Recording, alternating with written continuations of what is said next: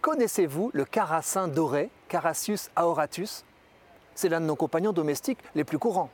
On doit cet animal de compagnie aux très antiques dynasties chinoises qui l'ont sélectionné depuis des millénaires pour sa couleur vive.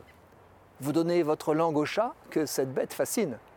Il s'agit du poisson rouge, un cyprinidé, famille des carpes, qui a longtemps tourné en solitaire dans d'exigus bocaux sphériques ou vaqué en bande dans des bassins d'agrément.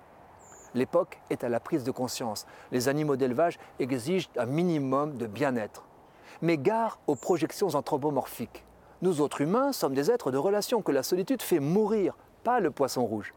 Les études montrent qu'en captivité, il ne souffre pas de rester seul de son espèce. En revanche, il a besoin d'un espace suffisant. La boule de verre ne suffit pas et certains pays l'ont d'ailleurs interdite.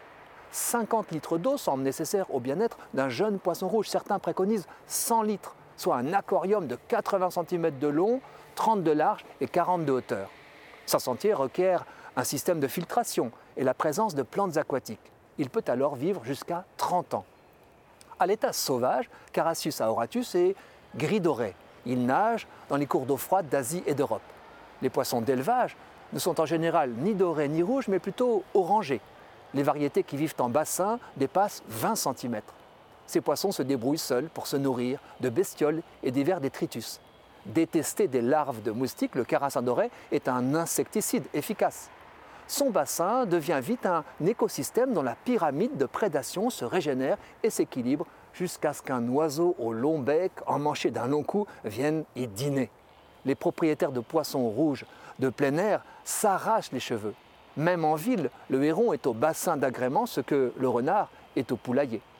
Les éleveurs de poissons rouges d'aquarium, qui sont plus petits, rivalisent d'ingéniosité pour générer des poissons mutants au look bracadabrantesque.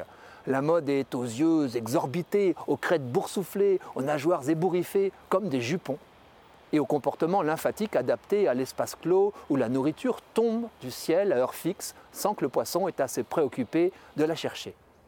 Mais n'allez pas croire que le poisson rouge ait la mémoire courte qu'on lui prête.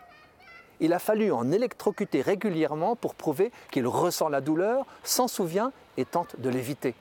Il connaît aussi l'heure de ses repas si vous les donnez avec régularité. Pour ma part, je pensais que les poissons rouges de mon enfance reconnaissaient ma face quand j'admirais la leur au travers du verre déformant. Je voyais dans leurs yeux une lueur d'amitié, et ce devait être une élucubration égocentrée. En tout cas, l'université est formelle.